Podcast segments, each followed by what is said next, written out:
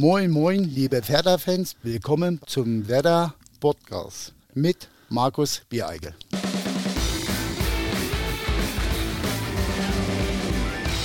Herzlich willkommen auch von mir zu einer neuen Ausgabe des Werder Podcast. Und heute wollen wir ein wenig zurückblicken. Hier im Werder Podcast, der von Medientechnik Kolk präsentiert wird, sprechen wir nicht nur über und mit Werder, hier sprechen wir über alles aus der grün-weißen Werder-Welt. Das kann ganz aktuell sein oder auch etwas zurückliegen. Und unser heutiger Gast ist eines der Gesichter der 93er Meistermannschaft und des DFB-Pokalsiegs 1994. Er hat es zudem geschafft, innerhalb einer Saison aufzusteigen und gleichzeitig Meister zu werden. Wahnsinn. Herzlich willkommen, Bernd Hopsch. Hallo. Bernd, schön, dass du da bist. Wann warst du das letzte Mal in Bremen? Habe ich zu Hause mit meinen Kindern äh, auch überlegt, aber ich glaube, das letzte Mal war ich, da haben sie gegen Wolfsburg gespielt. Aber das Datum oder das Jahr, das, da müsste ich jetzt lügen. Werder war deine erste Station im Westen. Äh, du bist hierher gekommen mit deiner damaligen äh, Jugendliebe und Frau, auch die Mutter deiner beiden Kinder. Dein kleiner Sohn ist hier in Bremen geboren. Das heißt, Bremen ist für dich durchaus etwas Besonderes. Warum schaffst du es so selten hierher? Ja, ich würde, wie gesagt, ich würde öfters mal vorbeikommen, aber von, von Coburg oder von Nürnberg, wo ich gewohnt habe, ist es doch ziemlich weit. Beruflich ist es manchmal sehr schlecht möglich, hierher zu kommen, ja, weil ich viel auch äh, bis zum Samstag unterwegs bin, dass ich meine eigene Fußballschule habe und da ist es schwierig, sagen wir mal, aller 14 Tage oder drei Wochen, sagen wir mal, hierher zu kommen. Meine Kinder sind ja, wohnen in Nürnberg und in Lübeck jetzt. Gut, die Schwiegereltern wohnen hier, aber es ist ziemlich schwer, mal, sagen wir mal, hier dann hier wegen einem Bundesligaspiel hier vorbeizukommen. Ich würde es öfters machen, wenn es nicht so weit wäre, aber es ist halt nicht möglich. Wie ist denn der Kontakt zu den ehemaligen Mitspielern? Gut, äh, am Anfang war es immer noch sehr gut und, und, es war, es ist immer noch gut, aber es hat sich eben verlaufen. Man lernt äh, neue Leute kennen, sagen wir andere wieder im Beruf und so. Aber jetzt gerade mit Andreas Herzog, André Wiedner, wo ich immer ziemlich oft zusammen war, ist der Kontakt einmal im Jahr oder zweimal im Jahr, aber mehr geht auch nicht. Ähm, du hast gerade angesprochen mit Andreas Herzog. Ähm, wir haben eine Frage von Andreas Herzog an dich. Mhm. Ich spiele sie dir mal vor. Alles klar. Hallo Bernd, liebe Grüße aus Israel, Andi Herzog. Ich habe eine Frage. Wie oft hast du eigentlich bereut, dass du Werder Bremen verlassen hast? Weil ich denke, danach hast du nie wieder mit einem besseren Spielmacher und Torevorbereiter als dem gewissen AH aus Österreich gemacht. Liebe Grüße, Andi Herzog aus Österreich. Nein, doch Israel. Tschüss. Ja, das ist eine sehr gute Frage und ich muss ehrlich sagen, er hat doch ziemlich viel recht. Erstmal muss ich die erste Frage, Werder Bremen. Hinterher ich wirklich es bereut, äh, Werder Bremen zu verlassen. Ja, ich meine, als Spieler bist du wirklich, du spielst nicht oder was viel verletzt, kamst mit dem Trainer nach dem Autoreagel nicht mehr zurecht. Gehst du als Spieler immer, du willst ja spielen. Und hier hatte ich, sagen wir mal, Schwierigkeiten da bin ich gewechselt, was ein Fehler war, sehr großer Fehler hinterher. Und dann muss ich sagen, eine Ossi und eine Ösi haben eigentlich immer gut zusammengepasst. Ich kann noch die Anfangszeit, wir haben uns alle zwei nicht verstanden. Ich habe was gesagt, hat er gesagt immer, hä? Er hat was gesagt, ich, hä? Wir haben uns äh, wirklich sehr schlecht verstanden am Anfang. Aber wir sind dann eigentlich die besten Freunde gewesen. Ja, wir haben uns gegenseitig geholfen, auch wenn es mal nicht so gelaufen ist. Beim Andi und bei mir, es war ja auch mal unterschiedlich. Aber es war mein bester Mitspieler, mit dem ich auch oft Doppelpass spielen konnte. Da habe ich es eigentlich gelernt mit ihm, ob das ein Training war oder im Spiel. Und wie gesagt, dann kam auch die beste Freundschaft zusammen. Pitch und Patch. Pitch und Patch. Ich weiß auch nicht, warum sie uns so genannt haben. ich kann es dir sagen, ja. beziehungsweise Andi Herzog kannst du sagen. Ja. Ich war Pitch, der Vorlagengeber, ich habe Pitch gemacht und der Patch war der Hopschi, der hat die Bälle ins Tor geschossen, denke ich. Also ich der Vorbereiter, der Hopsch, der Vollstrecker, Pitch und Patch. Da alle vollkommen recht, ja. Ähm, kommen wir mal eben kurz zu dir. Einmal, ja. um das mal ein bisschen aufzuklären. Mhm. Mm, viele wissen es gar nicht. Du bist in der damaligen DDR aufgewachsen. Mhm. Ähm, du hast es in den Profifußball geschafft, ohne selbst in einer sogenannten Kaderschmiede gewesen zu sein. Jetzt müsste man vielleicht für die jüngeren Zuhörer mal erklären, was denn eine Kaderschmiede in der DDR gewesen ist. Na, das die Kaderschmiede ist ja eigentlich jetzt schon wieder wie hier. Ja, kann man schon mal wieder vergleichen. Das war eine Sportschule. Ja, und dann bist du eben halt wie damals Lok Leipzig, Chemie Leipzig oder Chemie Böhlen oder so, wie es war, oder die ganzen großen Vereine, Dresden. Bist du als Jugendspieler mit zehn Jahren oder zwölf Jahren ins Internat gekommen, ja, hast dann die ganze Woche dort äh, übernachtet, trainiert, gespielt und bist eigentlich ganz selten nach Hause gekommen. Ich weiß das bloß von den Lokspielern damals.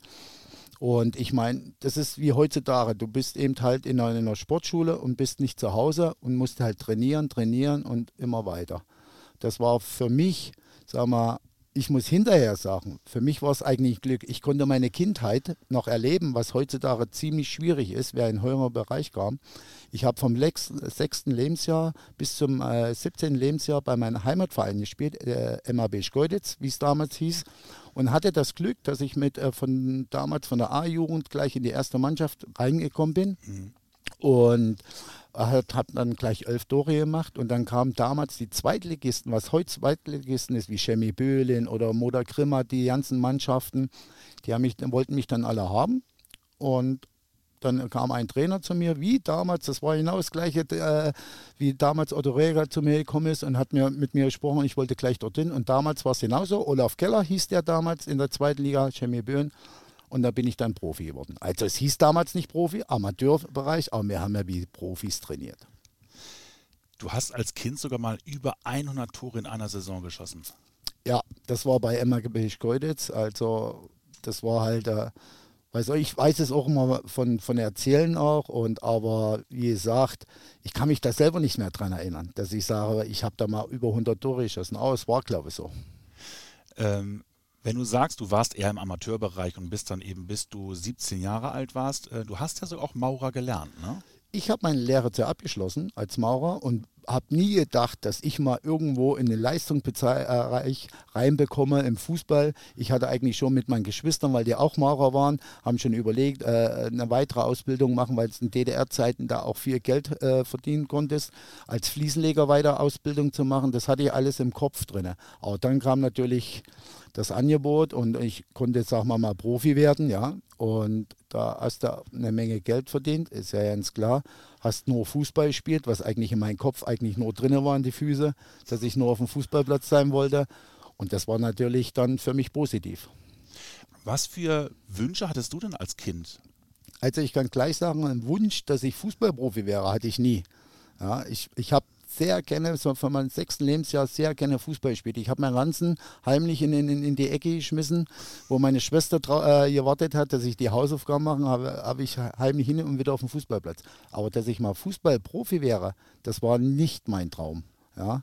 Mein Traum war eben halt die Weiterbildung, jetzt auch mal, mal Fußball zu spielen, dann wo ich die Lehre gemacht habe und äh, dann sagen wir mal weiterzubilden als Fliesenleger, aber dass ich Fußballprofi wäre, das hätte ich mal nie gedacht. Das war einfach, ich war an der richtigen Stelle, hatte Glück und habe Tore gemacht. Und dann kam halt der Trainer und hat mich dann halt verpflichtet. Und du bist dann zu Lok Leipzig gegangen. Das ist ja in der DDR damals ein absoluter renommierter Verein gewesen. Wie war die Zeit der Wende für dich? Du hast bei Lok gespielt und dann wurde dieser Verein umbenannt in VfB Leipzig. Da gibt man ein Stück weit Identität ab. Ähm, mhm. War man dann Zwischenschritt enttäuscht? Na gut, wir Spieler konnten ja da nichts machen. Also ich habe die Lokzeit erlebt. Das war ja reine DDR noch, ja. Und soll ich ehrlich sein, hm. da war mein Traum ein bisschen weg vom Fußball. Das Training hat mir nicht gefallen, du bist neu gelaufen, du hattest acht Wochen äh, Vorbereitung, du hattest äh, kaum einen Ball gesehen, du, du bist eigentlich nur am Laufen gewesen. Und du bist dann auch wie ganz normaler Arbeiter, was eigentlich auch manche Trainer wollen, früh bei Zeiten zum Training und abends um 18 Uhr war ich zu Hause. Es kam die Wende, für mich war die Wende besonders, äh, wo dann der VfB wieder gegründet ist. Dann kam ein Trainer namens Jürgen Sundermann, ja, und der hat irgendwie was Neues reingebracht. Auf einmal ging das, wir mussten nochmal zu sagen, unsere Wäsche haben wir drei Wochen im Trockenraum gehangen und jeden Tag angezogen. Ja? Und dann nach drei Wochen mal mit nach Hause genommen. Die Frau konnte waschen oder meine Schwiegermutter konnte waschen, die stand schon alles. Und der Mann ist hier, ja, das ist zum, das ist wirklich so. Und der Mann, Jürgen Sundermann, kam wie gesagt, Wundermann, der hat eine Waschmaschine mit hingestellt, ja, auf einmal kam es ein Zeugwart, der hat unsere Sachen gewaschen und das war ein bisschen Profibereich dann schon. Ja, dann hat man gesehen, dass alles ein bisschen, sagen wir mal, wie da drüben, wo man aus dem Fernsehen gesehen hat, sagen wir mal, ganz anderer Fußball war. Oder auch Trainingsmethoden. Ja, es war nicht immer, ich war ausdauernd, das wissen auch hier in Bremen, wissen die alle, nicht der, der, der, der Beste. Ja? Aber der Jürgen Sundermann hat nicht alle auf einmal laufen lassen. Jeder Körper ist ja anders geburt. Also einer hat mehr Kondition, andere ist Schnelligkeit und so. Und der hat das eben so eingeteilt, dass jeder Spieler auch ordentlich fit wird. Und das fand ich halt das Gute am VfB, an den Trainer. Und da hat mir das Fußballspielen wieder richtig Spaß gemacht. Bist du denn fit geworden? Ich bin fit geworden, ja. Da war ich richtig fit. Glaube ich dir nicht. Nee? Ich sagte auch warum. Ja. Ich habe mich eine Frage von Thomas Wolter. Ja, ach, das war ja schon Bremen. Das war aber später. Mein lieber Hopscher, mal ganz ehrlich, wie hat dir das Rundenlaufen in der Saisonvorbereitung im Stadion immer gefallen? Ich kann mich daran erinnern, irgendwann hast du da mal gelegen wie so ein Maikäfer in der Sonne äh, wie kam das eigentlich? Warst du nicht gut vorbereitet aus, der, aus, der, aus dem Urlaub oder bist du irgendwie, also hast einen Sonnenstich oder sonst irgendwas? Also würde mich schon interessieren, warum bist du damals während des Rundenlaufens umgefallen? So wichtig kann ich mich nicht mehr daran erinnern, aber ich erinnere mich immer noch dran, das weißt du ja. Also viel Spaß beim Podcast. Bis dann. Ciao. Super, Thomas. Jetzt erkläre ich dir mal, warum das passiert ist. Ja? Und da muss ich eine reine Geschichte erzählen. Wir waren, ich war da eine Lungenentzündung gehabt. Ja, und äh, wir hatten Vorbereitung und ich habe kein Fieber bekommen. Ja, und bei hier war es dann damals auch, wenn du kein Fieber hast, kannst du auch trainieren. Ja, das ist äh, so gewesen und ich habe dann immer auch immer trainiert. Einen Tag ging es mir besser, den anderen ging es mir schlechter. Und dann weiß ich noch hundertprozentig, sind wir nicht in, in Bürgerpark gefahren, sondern sind hier im Stadion die Runden gelaufen. Und einmal ist es mir schwarz vorm Augen geworden und bin einfach umgefallen. Weißt du nicht? Ja, stimmt wirklich. Dann wurde festgestellt, dass meine eine Herzklappe nicht richtig geschlagen hat. Oh Gott. Ja, dann ich, musste ich acht Wochen lang musste ich, äh, aussetzen, also ausgehören, nur leichte Läufe und so, bis sich das alles wieder erholt hat. Und das war die Situation, was Thomas Molder, wahrscheinlich hat es damals nicht mehr so richtig mitbekommen, weil er auch im roten Bereich war. Aber das ist die Geschichte gewesen, das stimmt wirklich. Krass. Ja. Aber ist danach alles gut gewesen? Ist alles. Ich war dann bei ordentlichen Ärzten, ich war glaube ich in Saarbrücken auch, äh, äh, alles untersuchen lassen. Das hat sich nachher so gut wieder alles erholt und das hat sich dann alles erledigt. Hm. Aber das äh, mit den Kalten haben wir draußen vor ich mit meinen Kindern und meinem Schwiegervater unterhalten, weil sie mich wieder damals äh, vorhin drauf äh, gefragt haben.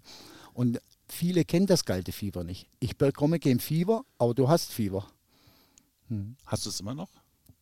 Das weiß ich jetzt nicht. Ich bin nicht mehr so in den in Leistungssport. Das merkst du eigentlich wahrscheinlich bloß, wenn du den Leistungssport nochmal trainierst. Aber jetzt mache ich ja groß nichts mehr, sagen wir hm. mal, dass ich da im roten Bereich bin. Aber ich werde es bestimmt haben, weil ich habe damals kein Fieber bekommen. Ich, wenn ich Fieber messe, ich habe noch nie Fieber gehabt. Mhm. Krass. Kommen wir mal zurück zu deiner Zeit ähm, beim VfB. Mhm. Ähm, das war ja dann die Zeit von 1990 bis 92, also Winter 92. Mhm. In der Saison 92, 93 hast du 15 Tore für den VfB geschossen, in der Hinserie in der zweiten mhm. Liga, was ja schon beeindruckend ist. Ähm, jetzt mussten sie dich ja verkaufen. Die mhm. hatten ein bisschen Geldprobleme und ähm, du konntest dir eigentlich ja fast aussuchen, wo du hingehen könntest. Es gab mhm. verschiedene Vereine innerhalb der Bundesliga, die dich haben wollten. Mhm. Du bist aber zu Werder gegangen. Warum? War ganz einfach. Ich glaube, äh, der Jürgen Sundermann war ja mit Otto Regel sehr gut befreundet. Wie gesagt, was er schon gesagt, dass Leipzig Geld brauchte. Ich hatte 15 Tore gemacht. Es war äh, VfB Stuttgart dran. Und es war auch Bayern München dran, muss ich ehrlich sagen.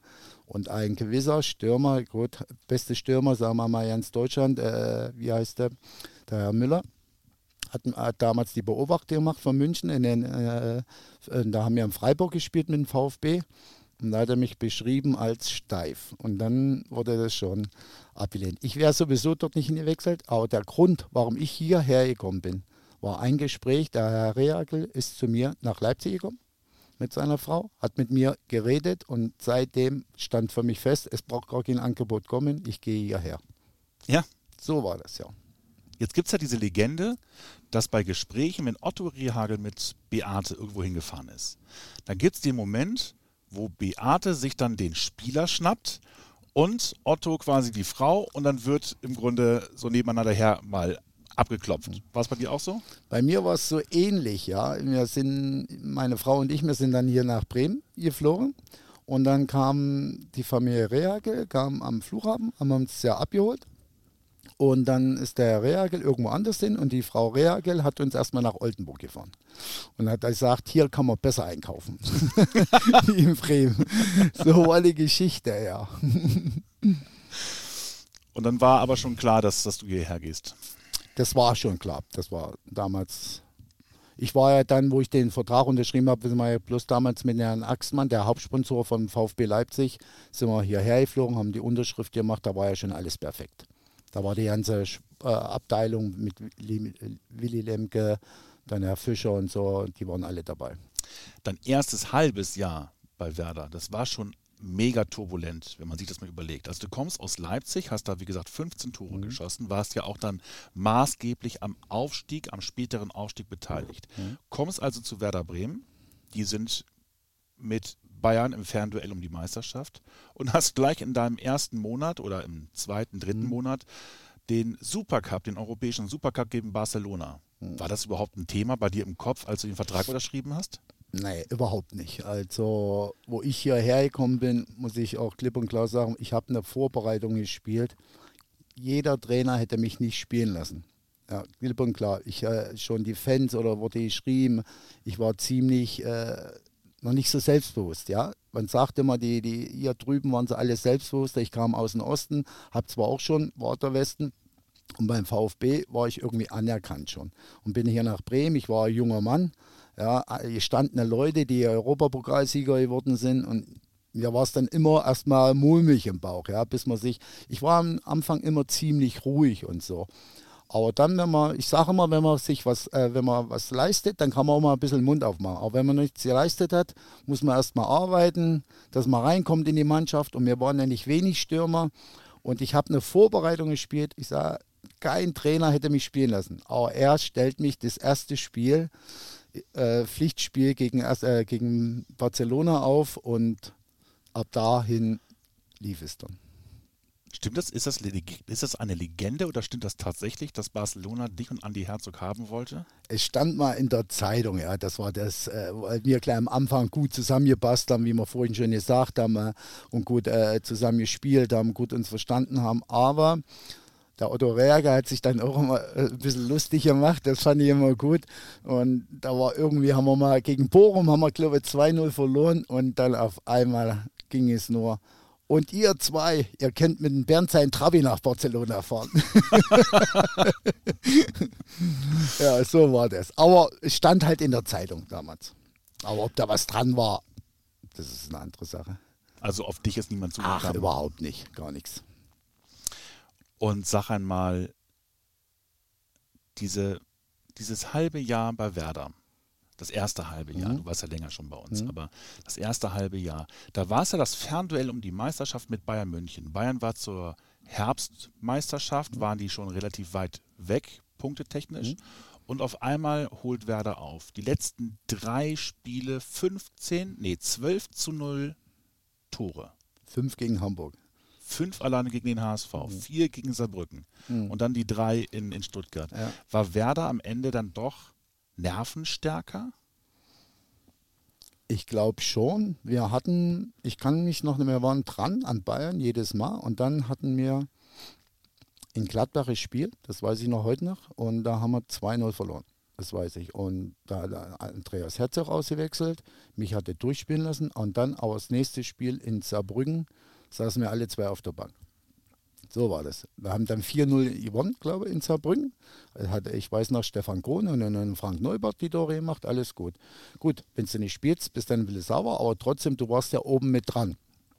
Und ich weiß nach Haina drum, ich habe den Namen schon so oft heute gesagt, äh, mit dem Trainer oder Reagel, der kam dann auf den Trainingsplatz, sie kommen, haben wir das Tor verschoben, sagte Bernd, sei nicht traurig, ja, äh, du bist der Erste, der immer reinkommt. So.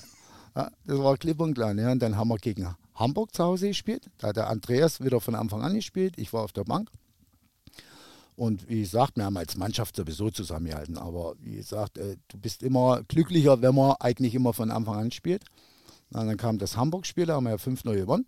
Und Bayern hat ja, da waren wir ja ein, ein Tor vor Bayern München. Dann sind wir nach Stuttgart geflogen das Wochenende und ich weiß auch nicht. Ich hatte dann auch noch Leipzig im Kopf ein bisschen, ne, weil die ja auch im Aufstieg waren. Ja, und das Spiel in Stuttgart fing an, wie es sein sollte, war ich ja auf der Bank. Und das äh, war ja 0-0. Stefan äh, Kohn hat ja gespielt. Äh, es war sein Pech, mein Glück, sagen wir mal. Ja. Er hat sich ja schwer verletzt. Das tat mir damals auch mit leid. Bin dann reingekommen. Und dem Moment, ich habe das alles gar nicht für voll genommen. Ja. Kommst da rein, schießt das 1-0, äh, bereit ist äh, Thomas Wolter, da ist 2-0 vor und machst selber noch das 3-0. Aber dem Moment habe ich da noch gar nicht so richtig funktioniert, dass mir der Deutsche mal erst, wo der Schlusspfiff war und äh, ich habe einen Trainer draußen gesehen, immer in, in Schalke, Bayern 3-3 und dann das alles Mögliche. Aber hinterher, muss ich ehrlich sagen, das war das beste halbe Jahr, was ich hier bei Bremen mit verbracht habe. Das glaube ich dir. Hm. Vielleicht muss man das auch nochmal jüngeren Menschen erklären. Äh, 93, da ging es, wie gesagt, Fernduell um die Meisterschaft. Mhm. Es gab kein Internet es gab keine mobilen Daten oder die irgendeine App, die dir den Live-Score oder einen mhm. Ticker angeboten hat, sondern es war halt eben wirklich mit Radio äh, auf der Trainerbank. Ja, mit Radio auf der Trainerbank. Und es wurde ja auch immer hin und her. War ja, ich glaube, der Thomas Schaff war mit auf der Bank. Da war er schon als Trainer mit eingebunden und hat, glaube ich, immer das Radio gehabt und hat immer gehört ja, wie das hin und her ging. Aber die beste Geschichte, wenn ich dir erzählen darf, meine äh, Geschwister waren auf, auf einer Schiffsreise bei der Fahrt und ich sage zu denen, ja, wenn ich die entscheidenden Tore mache, zahle ich euch die ganze Fahrt. und die auch am Radio, was du gerade sagst, das hatten ja auch nur auf dem Schiff das Radio. Auf einmal schieße ich natürlich hier und dann durfte ich die ganze Schiffsreise bezahlen. und die freuen sich heute noch. Das ist, wenn wir manchmal alle noch zusammen, wir waren ja zehn Kinder, ja, und wenn wir alle zusammen sind, dann erzählen wir und erzählen wir, das ist immer so super schön. Aber das habe ich gerne gemacht damals. Wenn du sagst, dass Otto Rehagel dir gesagt hat, du bist der Erste, der reinkommt, wie oft hast du gebetet, dass Olli Reck sich nicht verletzt? Olli Reck? Hm. Weil müsstest du ins Tor. Ach so. ja, gut. Ich war früher als Jugendspieler war ich ein guter Torhüter. Ja? Ja, das hätte ich auch gemacht. Das hätte ich vielleicht auch noch gemacht. Nein, er hat mich ja immer getröstet. Also der hat ja gemerkt, dass äh, der hat ja trotzdem immer gemerkt, wenn Spieler nicht von Anfang an spielen. Ich meine, Klaus Allofs war da, ja, äh, Marco Bode war noch da und die, die wollten alle spielen, ja. Und ist ja ganz klar, wenn du draußen sitzt, ist, bist du nicht, sag mal so, glücklich, als wenn du immer von Anfang an spielst. Bin ich ehrlich. Aber er hat dir schon gesagt, auch damals, bevor du gewechselt bist. Ähm, ich spiele. Genau. Hm, hat er auch gesagt. Das war ja auch sofort, ich gehe nach Bremen. Hast du nicht gedacht, irgendwann ein Moment, wo du dachtest, ja, der kann mir viel erzählen? Vielleicht äh, am Anfang, aber der war so vertrauensvoll, äh, dieser Mensch, und so mit mir geredet, dass du gar nicht Nein sagen konntest. Also ich musste, wie gesagt, für mich, und ich hatte es ja auch von vielen gehört oder auch damals verfolgt, die Werder-Familie, dass die auch alle zusammenhalten. Und für mich gab es dann gar nichts anderes mehr, äh, sagen wir mal, außer hierher zu gehen. Das ist dir aber auch sehr schnell aufgefallen, als du hierher gekommen bist, ne? Diese Werder-Familie. Ja, wir sind äh, auf dem Trainingsplatz äh, gelaufen und, und, ich war neu und da bist ja noch nicht bei den Spielern so dran. Dann kam der Trainer halt zu dir, ist mit dir auf dem Trainingsplatz gelaufen, hat dir so, so ein bisschen erzählt und Selbstbewusstsein und, und, wie gesagt, ich kam aus dem Osten, war noch ein bisschen schüchtern und, und alles Mögliche. Und das hat er alles gemerkt. Ja, der, der war so, so, so erfahren, so ein Fuchs, und er hat die Leute ins Gesicht schauen können und er hat gemerkt, was die brauchen. Und das hat er bei mir absolut gesehen. Auch in der Vorbereitung, die Spiele. Ja, wenn die Presse dann vielleicht geschrieben hat, ah, was haben sie denn da eingekauft? Da hat er, äh, sagen wir mal, sich nicht abkommen lassen und hat mich immer wieder spielen lassen in der Vorbereitung. Dann bist du ähm, später zu Rennen gegangen. Und das war im Rückblick betrachtet, sagst du ja selber, ein großer Fehler, weil du auch das Thema mit der Sprache ja. völlig unterschätzt hast. Absolut. Also ich würde heute auch jeden Spieler, der irgendwo ins Ausland geht, wichtig ist erstmal die Sprache. Ich bin da einfach gut. Ich war, wie gesagt, schon vorhin unzufrieden hier, wollte dann irgendwo weg. Ich hätte nach Rostock gehen können, bei Ewald Lien, da wollte er mich dann haben. Und dann habe ich nur aufs Geld geschaut. Als Spieler manchmal ist es wirklich so, Und dann bin ich mit meiner Frau, mit meinen Kindern nach, nach Rennen. Und das war für mich der größte Fehler, weil ich konnte mich, ich muss lachen in der Kabine. Ich muss mich äh, unterhalten können. Und ich habe immer gedacht in der Kabine, die lachen mich aus. Ich habe drei Wochen lang dann in der Schule, äh, sagen wir, Französisch üben wollen. Und ich muss sagen, ich bin nicht so Sprachexperte wie mein großer Sohn. Der, der hat es extrem in drei Monaten gelernt. Und, aber für mich war das nichts. Und dann habe ich gesagt, ich möchte wieder nach Deutschland. Mhm. Mhm. Dann kommst du nach Deutschland und bist dann bei 1. FC Nürnberg. 60. Ach, erst zu 60, erst, genau. Mh.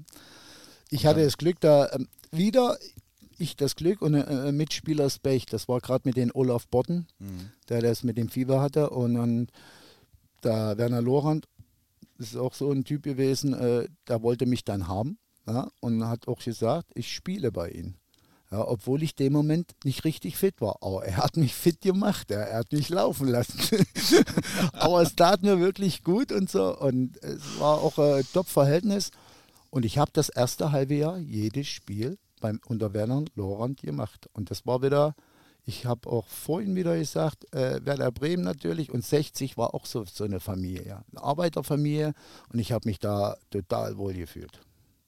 Du bist immer derselbe Trainertyp, ne? Den nee. du gut findest. nee. nee, der vom Training her total unterschiedlich. Ja? Ja. also, da hat Otto Reagel die bessere Nase gehabt. Ja? Ja, auf alle, Fälle. Mhm.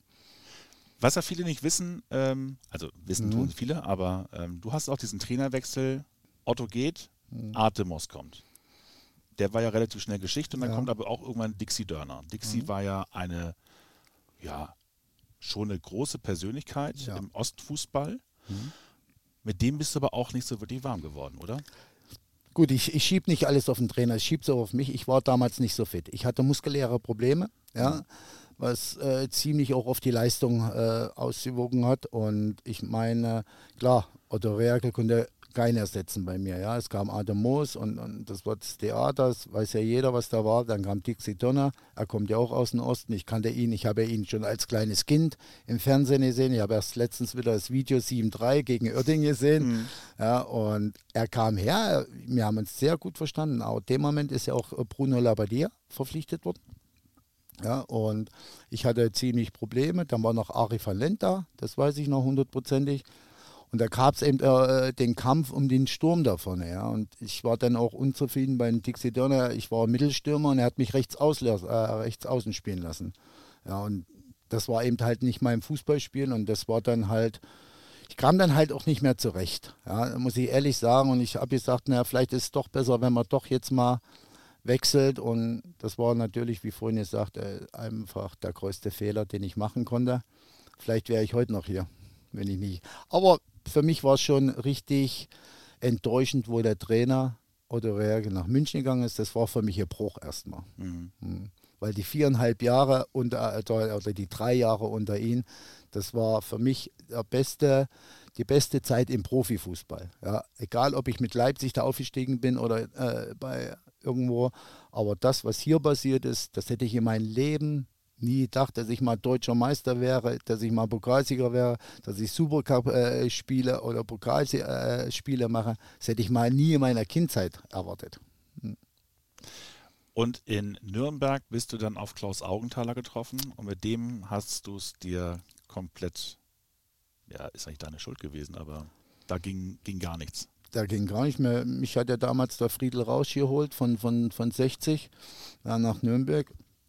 Ja gut, das war eben halt auch der Druck äh, auf uns Spielern, das ist ja ganz klar. Wir hatten eine sehr gute Mannschaft damals in Nürnberg gehabt und wir wollten, sollten gleich wieder aufsteigen. Und, ja, und dann nach einem halben Jahr ist es nicht gelaufen. Dann kam Klaus Augendahler, er kam und ich spielte nicht mehr. Ich habe bis heute noch nicht einen richtigen Grund, warum. Echt? Ja. Ich sage immer, weil es klingt immer blöd, aber er konnte mich nicht leiden und ich konnte ihn dann wahrscheinlich nicht mehr leiden. Mhm. Er hat mir nie richtig einen Grund gesagt. Deine Karriere war dann irgendwann zu Ende. Du hast nochmal in Jena gespielt. Mhm. Ähm, du hast eine eigene Fußballschule mhm. und ähm, bringst kleinen Kindern das Fußballspielen bei. Mhm. Man hat das Gefühl, wenn man dich dabei so sieht und wenn du auch darüber erzählst, ähm, das ist, du bist der glücklichste Mensch der Welt.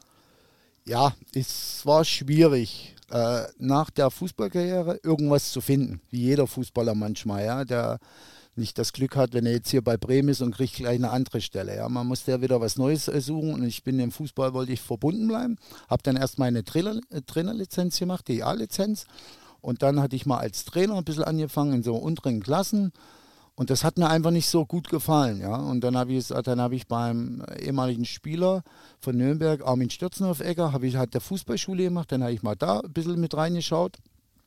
Das hat mir auch nicht so gut gefallen, weil der, das äh, Paket war irgendwie. Und dann kam ein Kumpel von mir, mit der auch noch jetzt bei mir dabei ist, kommt Bernd, wir machen unsere eigene Fußballschule. Und da ist es dann angefangen, haben wir erstmal klein angefangen, ja. Und dann haben wir uns die Pakete, es gibt ja bestimmte Pakete für die Kinder, was sie aussuchen können, wie der Geldbeutel auf ist und so, alles Mögliche, weil das ja ein Ferienprogramm ist. Und das macht mir riesen Spaß. Also ich habe am Anfang nicht gedacht, dass das mir so viel Spaß macht, mit den kleinen Kindern so eine Freude zu entwickeln, wie einfach, es kann ja nicht jeder Fußballer werden, ja. Und jeder ist ja auch nicht ein Verein. Und es sind viele Mädels dabei oder äh, äh kann ja bei uns jeder mitmachen. Und wenn die nach drei Tagen sagen, Bernd, ich komme nächstes Jahr wieder. Das hat mir so viel Spaß gemacht und das freut ihn einfach. Hm. Wir wollen jetzt mal zu einer Rubrik kommen, die nennt sich Schnellfragerunde. Oh. Mein schönster Moment als Fußballprofi. Die deutsche Meisterschaft mit Werder Bremen. Mein Lieblingslied in der Kindheit. Wie heißt das von die Budis? Das haben wir mal gerne gesungen. Alt wie ein Baum. Alt wie ein Baum möchte ich werden, genau wie der Dichter es beschreibt. Ja? Das war mein Lieblingslied damals, ja. Die Stimme schon und dann die Leute, ja. Ein perfekter Tag beginnt für mich, wenn? Wenn ich früh Kaffee habe. Hast du heute Kaffee gehabt? Ah ja, ah, die Schwiegermutter hat alles, alles hergerichtet. Ähm, mein peinlichster Moment als Fußballprofi. Rechts außen, wo ich in der Halbzeit selbst gesagt habe, ich möchte auch ausgewechselt werden. Beim Dixie Döner. Gegen, ja? gegen Gladbach zu Hause. Wie lange musstest du daran noch knabbern? Da war die Zeit dann vorbei. Ja. Hm. Mein größtes Musikidol. Helene Fischer. Ja? Ja. Das letzte Mal geweint habe ich. Erst vor kurzem, wo meine Schwester gestorben ist. Ich würde gerne einen Tag mein Leben tauschen mit. Meinen großen Sohn. Möchte meine Versicherung verkaufen. Im Auto höre ich. Schlagermusik.